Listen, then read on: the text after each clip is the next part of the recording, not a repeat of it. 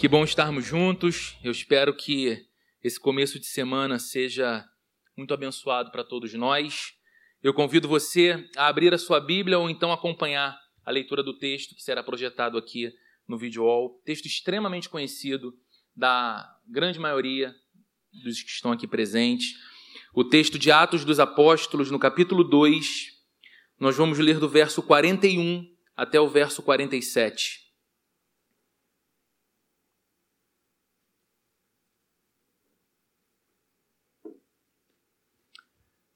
Atos, capítulo 2, do verso 41 até o verso 47, diz assim a Bíblia: Os que aceitaram a mensagem foram batizados, e naquele dia houve um acréscimo de cerca de 3 mil pessoas. Eles se dedicavam ao ensino dos apóstolos e à comunhão, ao partir do pão e às orações. Todos estavam cheios de temor e muitas maravilhas e sinais eram feitos pelos apóstolos. Os que criam mantinham-se unidos e tinham tudo em comum. Vendendo suas propriedades e bens, distribuíam a cada um conforme a sua necessidade. Todos os dias continuavam a reunir-se no pátio do templo.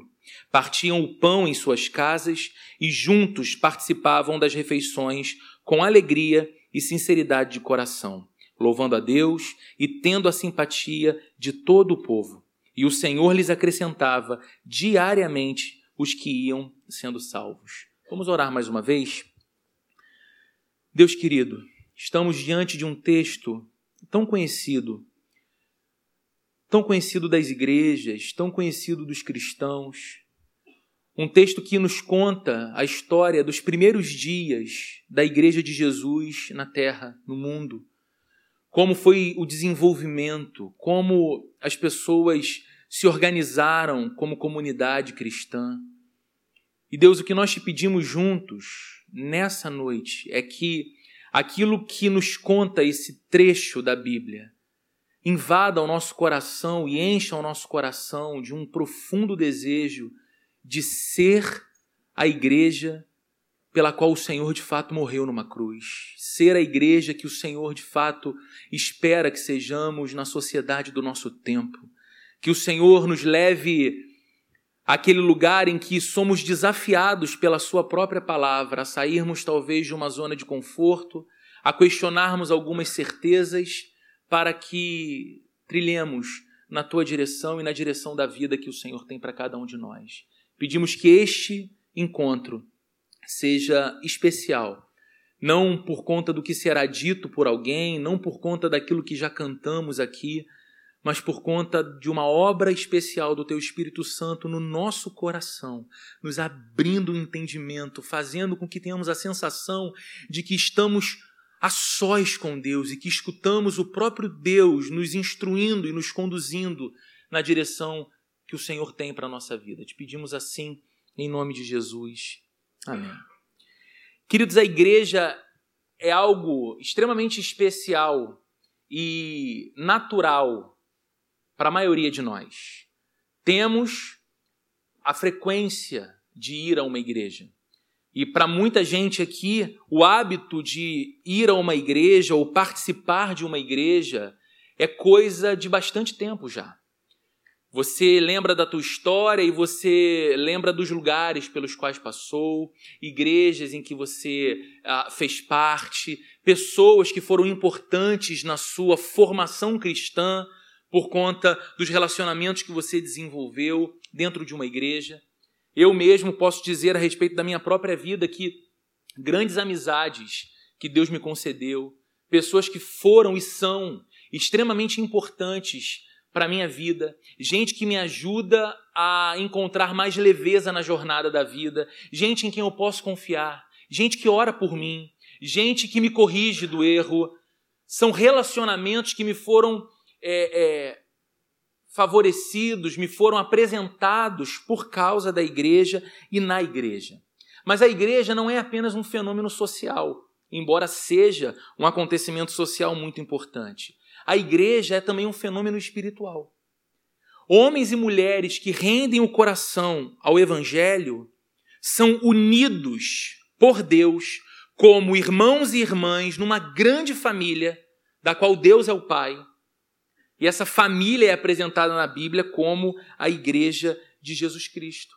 Aliás, o texto que nós acabamos de ler nos conta exatamente isso.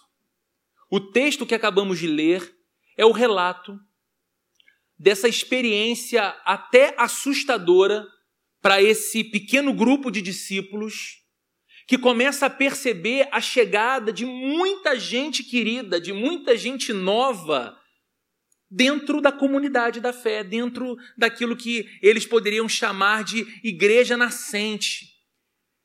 Eu falei aqui na semana passada, no culto da manhã, e quero reforçar mais uma vez aqui, esse relato que Lucas faz no livro de Atos, contando os primeiros dias da igreja, é, é extremamente vibrante, porque nós percebemos nos primeiros versículos do livro de Atos ainda aquela emoção e ainda o assombro na vida dos discípulos que muito pouco tempo antes presenciaram a prisão do Senhor, a execução de Jesus numa cruz, viveram o luto, a tristeza, o abatimento, a sensação de alma dilacerada, a esperança da vida indo embora quando Cristo foi colocado num sepulcro.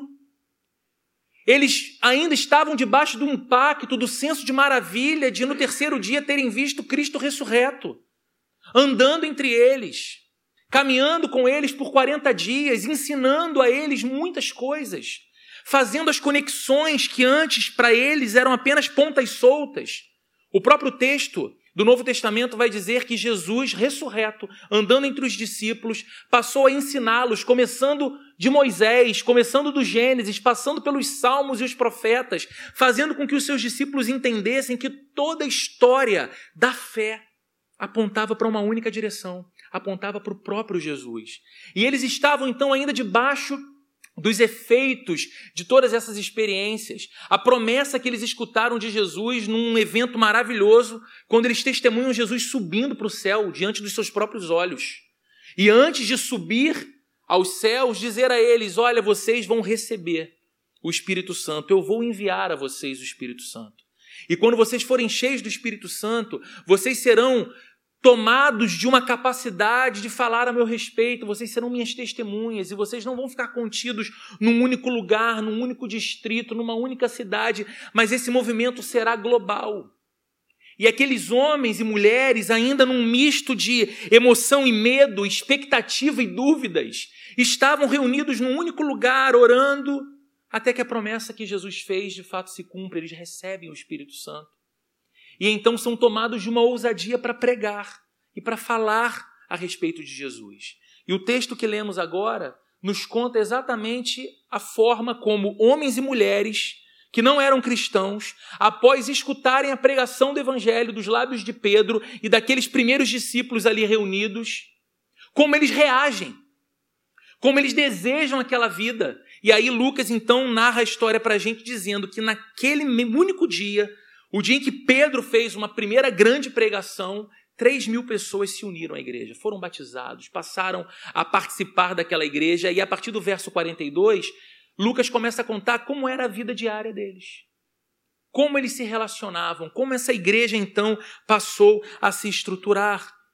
Homens e mulheres rendidos ao amor de Jesus são unidos pelo próprio Deus a uma grande família chamada igreja.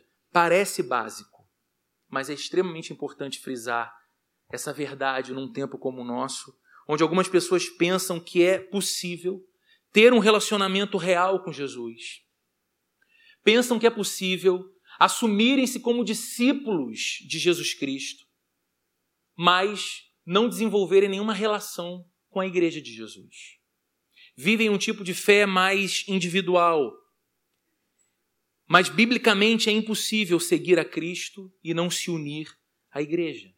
E se a igreja então um lugar tão importante, tão importante, se a igreja é até mais do que um lugar, se a igreja é essa grande comunidade dos filhos e das filhas de Deus, o que a caracteriza?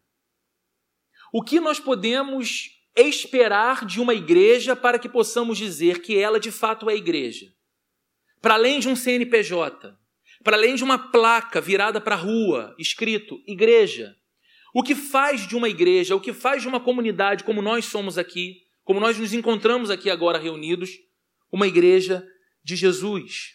Esse texto de Atos nos ajuda nessa resposta, nos ajuda a compreender o que uma igreja deve ter como marca ou como essência. E aqui, nesse texto que lemos, nós aprendemos três características básicas que essa igreja do primeiro século experimentava e que são três marcas essenciais de qualquer comunidade cristã quando verdadeira, quando autêntica. Em primeiro lugar, nós veremos que essa igreja de Atos era uma igreja que aprendia. O texto diz no verso 42 que eles se dedicavam ao ensino dos apóstolos. Essa igreja era marcada por um grande número de novos convertidos. Essa não era uma igreja marcada pela presença de muita gente experiente na fé. Muitos que já tinham caminhado com Jesus Cristo muito tempo. Não. Eram pessoas novas nesse, nesse negócio. Gente que tinha acabado de escutar a mensagem de Pedro, o coração deles foi transformado pelo Espírito Santo, eles passaram a desejar aquela vida, mergulharam na realidade de uma vida de igreja, mas tudo era novo. E o que Lucas relata para a gente aqui é que esses novos seguidores de Jesus, recém-convertidos, não estavam se deliciando com uma experiência mística que os levasse a rejeitar a própria mente. Esses discípulos não eram pessoas que, em nome de uma experiência maravilhosa de comunhão com o Espírito Santo, abriam mão da reflexão, do pensamento, da razoabilidade das suas ações. O texto diz que eles se assentavam aos pés dos apóstolos, com ansiedade, com expectativa de aprenderem a respeito da doutrina, aprenderem a respeito da palavra, terem um conhecimento de Deus mais robusto, mais profundo. Eles não estabeleceram um tipo de fé que se bastava com um arrepio de pele com a emoção tocada por uma música ou por uma oração. Eles valorizavam isso. Eles adoravam a Deus com intensidade. Eles amavam a comunhão com o Espírito Santo, mas eles queriam mais e eles entendiam que a maneira de conhecerem mais sobre Deus era mergulhando nesse oceano profundo de conhecimento da palavra do próprio Deus. E o texto é tão enfático quando diz que eles se dedicavam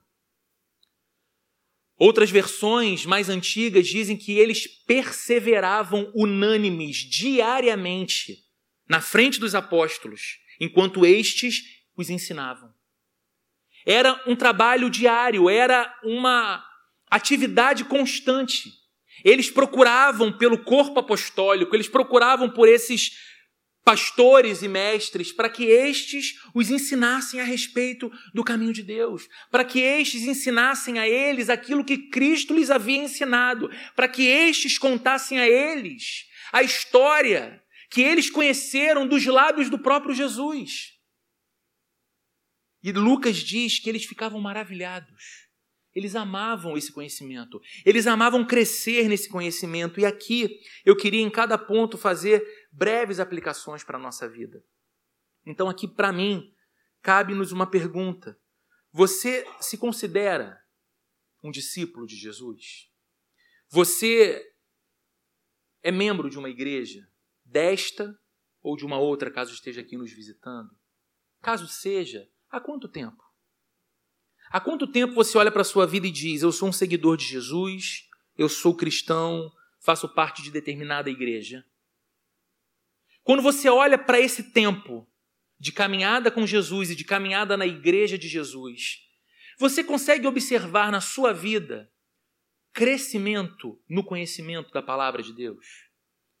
Você consegue perceber que nesse tempo, nessa jornada que você anda com Deus, nesse tempo que você caminha numa igreja, a palavra tem sido ensinada a você, de modo que você aprenda de modo que a Bíblia não seja um bicho de sete cabeças tão feio para você à medida que o tempo foi passando.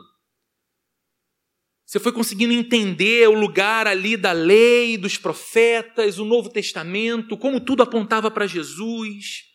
Depois a carta dos apóstolos, ensinando os cristãos a lidarem com as mais diversas circunstâncias, algumas horas perseguição por conta da fé, privação econômica e financeira, medo da vida.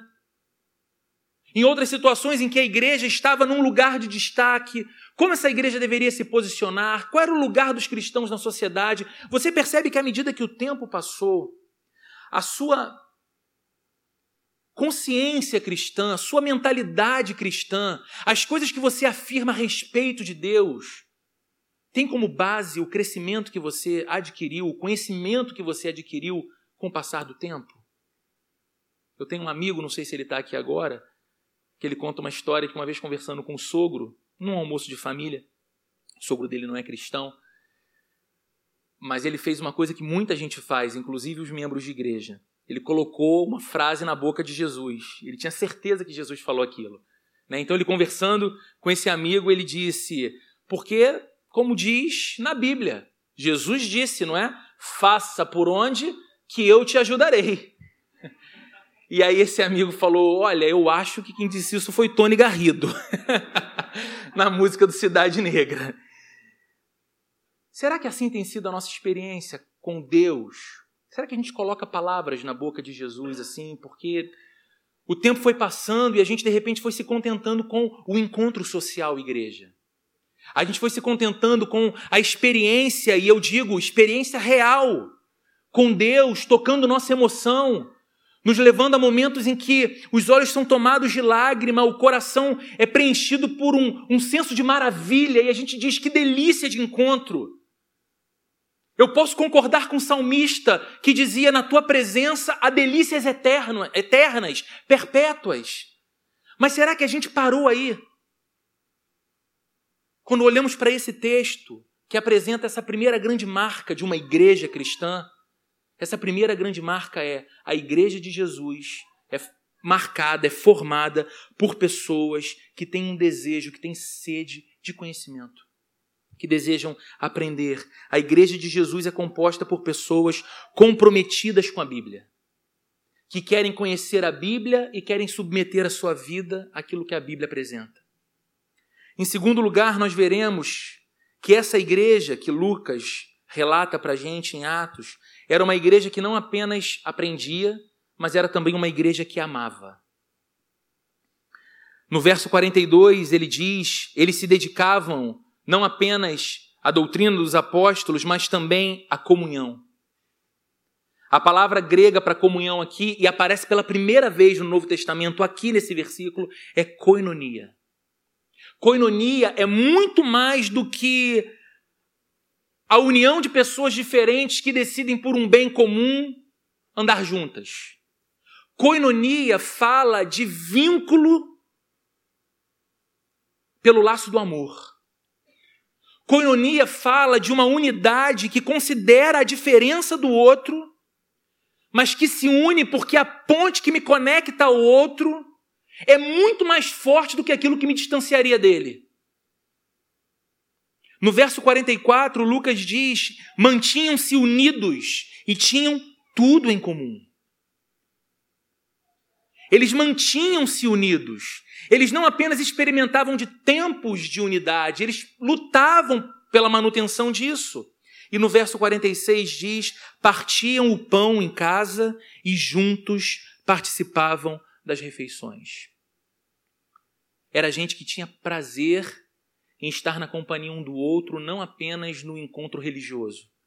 Eles partilhavam vida. Eles tinham prazer na companhia um do outro. É interessante que um dos atributos de Deus que comumente nós utilizamos para defini-lo é o amor. Eu sei que você sabe que Deus é bom. Eu sei que você diz que Deus é santo, justo, misericordioso. Mas uma definição bem comum e bíblica para Deus, como diz o apóstolo João na sua primeira carta, no finalzinho do Novo Testamento, é que Deus é amor. E se uma igreja pretende ser igreja de Jesus, essa igreja precisa, de modo inegociável, ter como uma marca, ter como uma expressão de sua identidade o amor. É por isso que a Bíblia retrata a igreja como uma comunidade de cristãos que amam uns aos outros. A Bíblia retrata a igreja como uma comunidade de cristãos que acolhem uns aos outros, honram uns aos outros, servem uns aos outros, instruem uns aos outros. Eles estão preocupados em ensinar aquilo que já sabem. Eles estão comprometidos em assumir a agenda de levar adiante aquilo que já receberam, compartilhar daquilo que já possuem.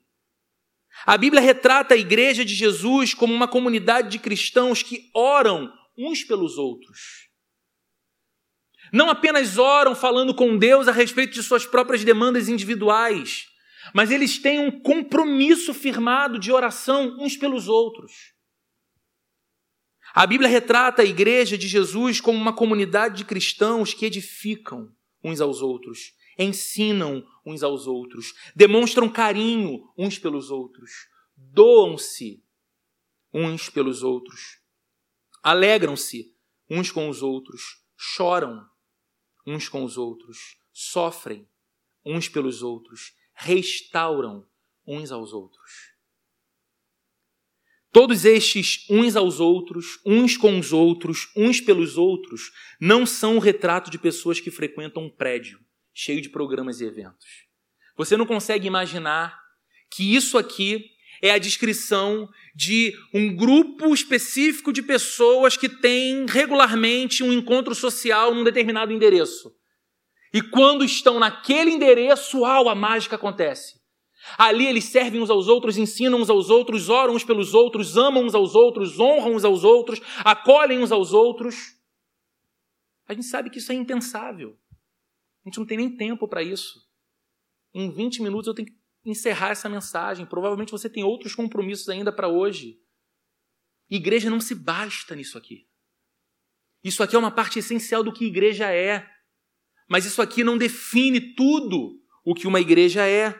Essa descrição bíblica de que a igreja de Jesus é uma comunidade de cristãos que amam uns aos outros, honram, valorizam, doam, se servem, é a descrição de pessoas que decidiram deixar de viver uma vida autônoma quando entregaram o coração a Jesus Cristo. Quando entregaram o coração a Jesus Cristo, elas entenderam, elas perceberam que foi aberto diante de seus olhos o caminho do reino de Deus. E que o reino de Deus é um modelo de vida, é um projeto de vida muito mais fascinante do que o seu reino individual, do que a sua agenda própria. Então ela abre mão da sua agenda própria, ela abre mão de sua autonomia. E ela se rende a esse amor que diz: Você é meu, eu cuido de você. Eu sei para onde te levar. Eu sou o seu rei. Eu te incluo no meu reino. E quando nos percebemos incluídos no reino de Deus, entendemos que esse reino é movido pela dinâmica do amor. O amor a Jesus Cristo e o amor ao povo de Jesus Cristo. E eu queria te chamar a atenção para um fato bem particular aqui. Embora seja extremamente devido e necessário falarmos da vocação do amor da igreja ao nosso semelhante, ao nosso próximo. Seja extremamente importante falarmos do amor que é devido aos vulneráveis, aos marginalizados, aqueles que são esquecidos. O amor que nós devemos ter por aqueles que não professam a mesma fé que nós, e por isso mesmo precisam ver na beleza e na verdade do nosso amor que essa fé é mais do que discurso, essa fé é real, essa fé é verdadeira. Embora seja extremamente necessário falarmos da, da imperiosa necessidade do amor para aquele que, em virtude do seu distanciamento de Deus, está vestido de camadas e mais camadas de pecado que talvez, ao olhar natural e humano, nos pareça Difícil até reconhecer ali um outro ser humano. Mas nós que andamos com Jesus sabemos que está ali alguém que foi criado à imagem e semelhança de Deus, então é merecedor de ter um olhar da minha parte, considerando a dignidade da vida humana dele. embora tudo isso seja importante, tudo o que Lucas está falando aqui dessa igreja, nesse ponto específico, não tem a ver com o amor para os de fora. Tem a ver com a realidade e a beleza do amor entre os de dentro da comunidade. Um dia, Jesus, falando com seus discípulos, e depois orando pelos seus discípulos, Evangelho de João, capítulo 17, ele pede ao Pai para que a sua igreja, você e eu, para que a sua igreja fosse unida. Ele diz: Pai, oro para que eles sejam um, como eu sou um em ti e tu és em mim. Que eles sejam um em nós, para que o mundo creia que tu me enviaste. O que Jesus diz? Quando esse mundo de pessoas que não estão do lado de dentro da igreja conseguissem olhar para a igreja e perceber na igreja a dinâmica do amor de Deus, eles creriam. Esse povo anuncia uma vida humana possível que eu ainda não conheço e quero viver. Eles falam de um Deus que precisa ser real, porque ninguém viveria uma mentira da forma como eles vivem. Embora falar desse amor seja extremamente necessário para os de fora, o nosso chamado para amar aqui dentro o nosso chamado para viver essa realidade de um amor que se doa, de um amor que se importa, é extremamente necessário dentro da igreja. Ser membro de uma igreja significa muito mais do que sentar-se ao lado de alguém, cantar algumas músicas bonitas, ouvir uma boa palestra uma vez por semana. Ser membro de uma igreja significa que somos responsáveis por nos tornar cada dia mais semelhantes a Jesus e responsáveis por ajudar irmãos e irmãs a se tornarem cada dia mais parecidos também com Jesus. O que a gente costuma falar com as pessoas que decidem sair de uma outra igreja e tornarem-se membros da plena, geralmente é isso. Olha, nós entendemos que o que move alguém na direção de uma igreja é um agir do próprio Espírito Santo que faz com que a pessoa entenda que aquela nova igreja é o lugar onde ela vai conhecer mais de Deus e servir mais a Deus. Então a gente sempre fala para os que vão chegando: chegue disponível, venha disposto a amar, disposto a se engajar, disposto não apenas a receber porque de repente encontra tudo pronto e bonito e bem executado. Venha disposto a cooperar para que isso se torne cada vez melhor e alcance cada vez mais gente. A igreja que Lucas nos relata em Atos dos Apóstolos, capítulo 2, era uma igreja que aprendia e era uma igreja que amava. E nós precisamos ser uma igreja marcada pelo amor nós precisamos fugir da tentação de olhar para o outro apenas como um número. Nós precisamos fugir da tentação tão presente no nosso tempo de considerar esse encontro que estamos aqui apenas da seguinte forma: a igreja estava bem cheia, a igreja hoje tinha lugar. E a gente parar e dedicar o coração a olhar como Jesus olha Jesus não vê vulto. Jesus não vê massa. Jesus vê rosto. Jesus vê história. Jesus se importa com histórias. E a igreja precisa ser esse lugar que ama. Em terceiro e último lugar, nós veremos que essa igreja, descrita por Lucas aqui em Atos, no capítulo 2, era também uma igreja que adorava. Era uma igreja que aprendia, era uma igreja que amava, e era uma igreja que adorava. Verso 42 diz: eles se dedicavam à doutrina dos apóstolos, à comunhão e também às orações. Orar é um ato de adoração. No verso 43, Lucas diz que todos estavam cheios de temor. E temor aqui não é medo, temor aqui é reverência. Eles foram tomados pela mais absoluta certeza que pertenciam a um Deus santo, belo, desejável. Eles passaram a ter uma visão muito clara de quem Deus era. E o coração deles era enchido então por uma reverência. Aquele Deus que habitava entre eles, aquele Deus que os tomava, pessoas simples como você e eu, e os tornava capazes de levar a obra de Jesus adiante, o amor de Deus adiante. Era um Deus belíssimo, era um Deus admirável. E o coração deles se enchia de reverência. No verso 47, Lucas diz: louvando a Deus mais um ato de adoração, louvando a Deus e tendo a simpatia de todo o povo. A comunhão dessa igreja se expressava não somente no cuidado mútuo, a comunhão dessa igreja se expressava também no culto conjunto. Eles gostavam de estar juntos para adorar a Deus. Eles gostavam disso aqui que a gente fez hoje. Eles gostavam dessa experiência de escutar a voz um do outro vibrando, celebrando, cantando ao eterno, expressando amor, devoção, expectativa, esperança. Eles adoravam juntos e amavam isso.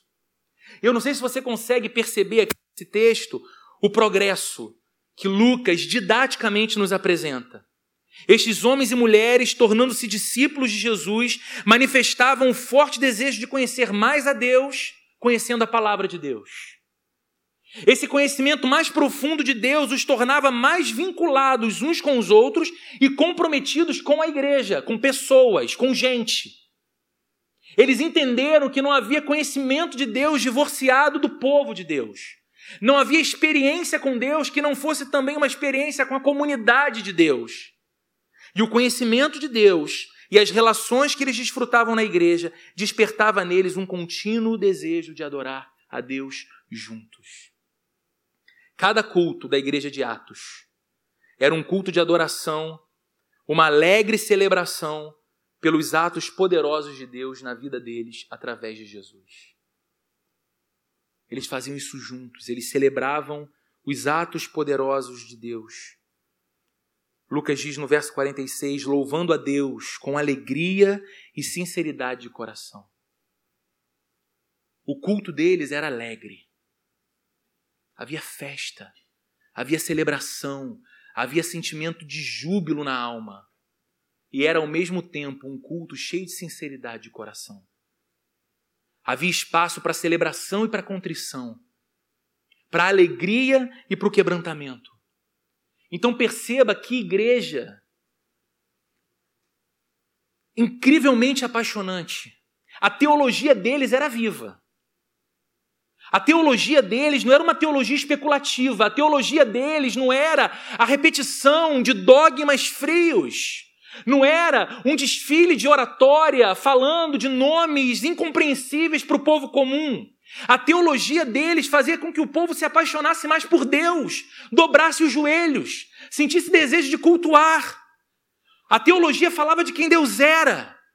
A teologia falava da sublimidade da vida ao lado de Deus, então eles amavam teologia perseveravam unânimes, dedicavam-se diariamente à doutrina dos apóstolos. Mas eles eram também uma comunidade viva, vibrante pelo vínculo do amor. Era uma comunidade impossível de não contagiar pela beleza do amor.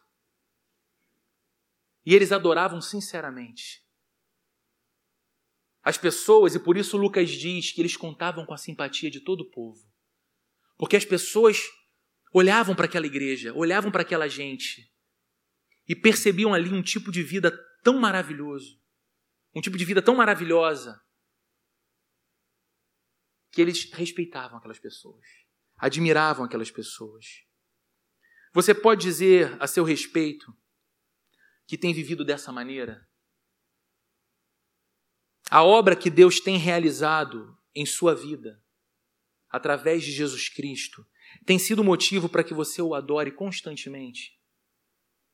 Você é alguém assim que para para pensar nos poderosos atos de Deus na sua vida e na sua história por causa de Jesus. E então a sua alma canta, como nós expressamos hoje através de uma das músicas: Minha alma canta ao Senhor, seu nome louvarei. Que o meu ser fale bem de Deus, que o meu ser bendiga a Deus. Queridos, embora falar sobre a igreja nos transmita a ideia de falar no coletivo, Todas as perguntas que eu fiz aqui foram pessoais. E por quê? Porque nós fazemos a igreja. A igreja é composta de gente, a igreja é feita de indivíduos. Se essas marcas, desejo de aprender, desejo de amar, desejo de adorar, não forem nossas marcas individualmente, elas não serão nossas marcas coletivamente. É impossível ser uma igreja assim se não formos cristãos assim. Não adianta a liderança da igreja se esforçar para pregar o evangelho com fidelidade.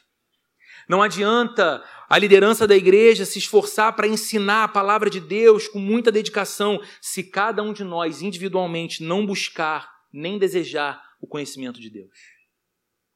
Se a nossa relação com a Bíblia continuar sendo uma relação distante,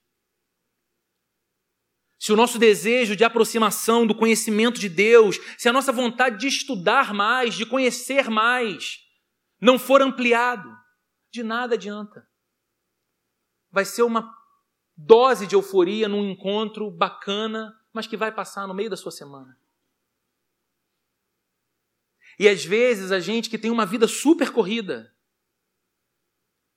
dificuldade de agenda, projeta na igreja instituição, que ela nos forneça as estruturas todas que necessitamos para adquirir, por exemplo, o conhecimento da Bíblia. E queridos, a gente vive num tempo tão maravilhoso e especial, em que na tela de um computador você tem acesso a tanta boa informação, inclusive a cursos de formação, que eu tenho certeza que se você se dedicar algumas poucas horas da sua semana num dos muitos bons cursos que tem, conheça mais a Bíblia, saiba o que é teologia, história da igreja, história do pensamento cristão.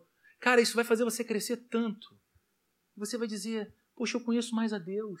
E conheço mais a Deus não por causa de 40 minutos no domingo, em que alguém está pregando o texto da Bíblia, mas porque a partir daquilo ali foi gerado no meu coração um estímulo para que eu procure alguém que me ajude, para que eu procure alguém que me discipule, para que eu procure alguém que me indique bons livros, para que eu procure um curso, para que eu me envolva com a igreja e a igreja me ensine também.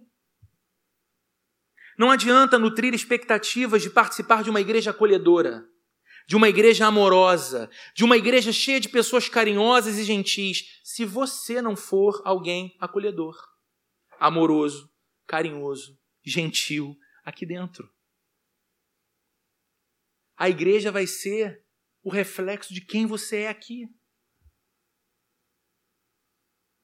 Não adianta a gente elaborar um projeto com todo o nosso coração para que as pessoas estejam mais unidas, para que a Plena, com seus quase mil frequentadores por domingo aqui, somados os três cultos, possam não apenas frequentar uma igreja, mas ser a igreja, vinculando-se uns aos outros através de pequenos grupos, por exemplo, como temos anunciado tanto aqui. Não adianta a igreja criar um projeto como esse se não existir no nosso coração uma disposição de sermos individualmente discípulos que amam, pessoas que acolhem, pessoas carinhosas, pessoas gentis, pessoas prontas a receber bem aquele que chega num ambiente diferente que é o nosso ambiente para muitas pessoas. Não adianta esperar por um louvor arrebatador no culto. Sabe, não adianta esperar por um louvor e uma banda executando uma música que tire os seus pés do chão, não porque você vai estar pulando, inclusive aqui não é muito indicado por causa da construção. A gente está no segundo andar, é bom ter um pouco de moderação nessa alegria, mas tire o seu pé no chão no sentido de você quase parecer levitar na presença de Deus. Não adianta esperar por um louvor assim se você não está disposto a oferecer para Deus uma adoração viva, em virtude dos feitos dele na sua vida. Se na segunda-feira o teu coração não sente saudade daquela presença que te visitou no domingo, e essa saudade de Deus te leve a adorá-lo de novo. E essa saudade de Deus te leve a, com a Bíblia aberta, talvez joelhos dobrados, falar com Ele, orar. E ser então ali, naquele lugar seu de intimidade, visitado por essa graça, abraçado por essa presença de novo. Que nós, discípulos de Jesus, nos voltemos para Deus o que nós mais precisamos, queridos, para ser essa igreja, o que nós mais precisamos para ser não um retrato exato da igreja de Atos, porque a igreja de Atos foi igreja para um tempo específico. Esses homens e mulheres viveram na dinâmica do tempo. Esses homens e mulheres estavam vivendo numa cultura específica. Nós vivemos num outro tempo e numa outra cultura, mas a essência do chamado de ser igreja permanece igual. Nós precisamos ser, no meio da nossa agenda corrida de vida, desse egoísmo que vai cercando a vida da gente, nós precisamos ser estes homens e mulheres que desejam conhecer mais a Deus e vão criar estruturas práticas para que esse crescimento e esse conhecimento chegue. Nós precisamos ser num tempo de tanta hostilidade, aliás, num tempo de tanto ódio gratuitamente oferecido pro, pelo, para o outro. É fácil você odiar porque o cara torce para outro time. É fácil você odiar porque o cara acredita mesmo, embora você acredite que isso seja loucura. Ele realmente acredita numa plataforma política diferente da sua, mas ele não consegue ter o seu respeito. E a gente vai se separando e a gente vai se afastando. É nosso chamado num tempo tão propenso ao ódio, à indiferença, à separação, que nós sejamos não apenas porta-vozes do amor, mas a própria mensagem e a própria comunidade que expressa o que o amor de Deus é através dos vínculos entre nós. Que nós, discípulos de Jesus, nos voltemos para Deus, para que sejamos estes homens e mulheres que têm desejo de adorar a Ele, de cantar para Ele, de orar a Ele, de consagrar o coração e a vida para Ele. Eu te digo, e eu sou sim um sonhador. Se essas coisas, se essas marcas forem a marca, forem marcas nas nossas vidas individualmente, nós certamente veremos uma igreja viva na nossa cidade. Se essas marcas forem nossas, se essas marcas forem desse grupo aqui, presente no culto das 18, se a gente sair daqui colocando diante de Deus um propósito, Deus, eu não sou perfeito, eu não sou a pessoa mais consistente nos meus nos meus votos, mas eu saio daqui carregado com o desejo de ser na minha vida essa igreja. No que depender de mim, se eu sou lá da plena, a plena vai ser essa comunidade a gente não tem dimensão do que Deus pode fazer e fará através da nossa vida e dessa igreja. Porque simplesmente assumimos como sendo nosso o chamado de ser a igreja que Jesus quer que sejamos. Vamos fechar os olhos e vamos orar pedindo a Ele sobre essas coisas. Senhor amado, nós corremos atrás de tanto conhecimento, mas nós somos lentos em desejar conhecer a Ti mais profundamente. Nós confessamos que muitas vezes o que a gente sente é preguiça na leitura da Bíblia. O que a gente sente é desânimo quando, no, nos primeiros contatos com o texto bíblico, a gente se sente perdido. A gente não entende quem era quem, por que, que os nomes são tão confusos, por que, que o tempo é tão outro. E aquilo vai gerando um desânimo e a gente não prossegue. Nós confessamos, Deus, que muitas vezes a gente ocupa o nosso tempo com outras coisas tão legítimas, mas jamais mais importantes do que conhecer a Ti. Conhecer a Ti é aquilo que pode produzir paz na nossa vida, é aquilo que nos confere identidade e propósito. Então a gente te pede aqui que o Senhor nos conceda a graça de termos como uma marca individual esse profundo desejo de conhecer mais a Deus, de conhecer mais a Bíblia. Senhor, que o Senhor nos ajude com boas leituras, que o Senhor nos ajude com bons cursos, que o Senhor nos ajude com bons amigos de caminhada que podem nos ajudar, podem compartilhar com a gente aquilo que eles já têm vivido. Talvez possam compartilhar aquilo que hoje para nós é dúvida e que para eles foi também um dia. Deus amado, nós também oramos te pedindo que nós sejamos pessoas que vivem a verdadeira dinâmica do amor. É tão fácil cantar sobre o amor, Deus. É tão fácil se emocionar quando lemos um poema de amor. É tão fácil, Senhor, a gente discursar sobre o amor. Deus, é tão fácil estar aqui onde eu estou e o Senhor sabe como eu falo isso com toda a sinceridade do meu coração, mas é tão difícil amar, Deus. É tão difícil sair de nós mesmos, é tão difícil, Senhor, abrir, romper com essas fronteiras que nós estabelecemos do nosso individualismo e olhar para o outro com consideração, com valor, com tempo, acolhendo, honrando, servindo. Mas Deus não há outra maneira de ser discípulo de Jesus que não pelo caminho do amor. Então nós te pedimos, ajuda-nos a amar com a dimensão do amor que o Senhor tem por nós e ajuda-nos a ser uma igreja marcada pelo amor. Também te pedimos, Senhor, para que sejamos um povo que te adora de modo vibrante, um povo que te, que te adora de coração sincero e que essa adoração a Ti, Senhor, contagie muitos outros, muitas outras pessoas, Senhor. Que possamos ser, então, discípulos que expressam na vida as marcas que o Senhor espera encontrar na tua igreja e que essa igreja aqui seja marcada pela presença de muitos verdadeiros discípulos de Jesus que buscam essas coisas e que o Senhor nos ajude, como igreja local na cidade de Niterói, a refletir a beleza de Jesus, a glória de Jesus, o amor de Jesus através da igreja que nós somos. Oramos assim em teu nome, Jesus querido. Que o amor de Deus a graça de nosso Senhor e Salvador Jesus Cristo e a comunhão e consolação do Espírito Santo esteja presente com todos nós, hoje e para todo sempre. Amém.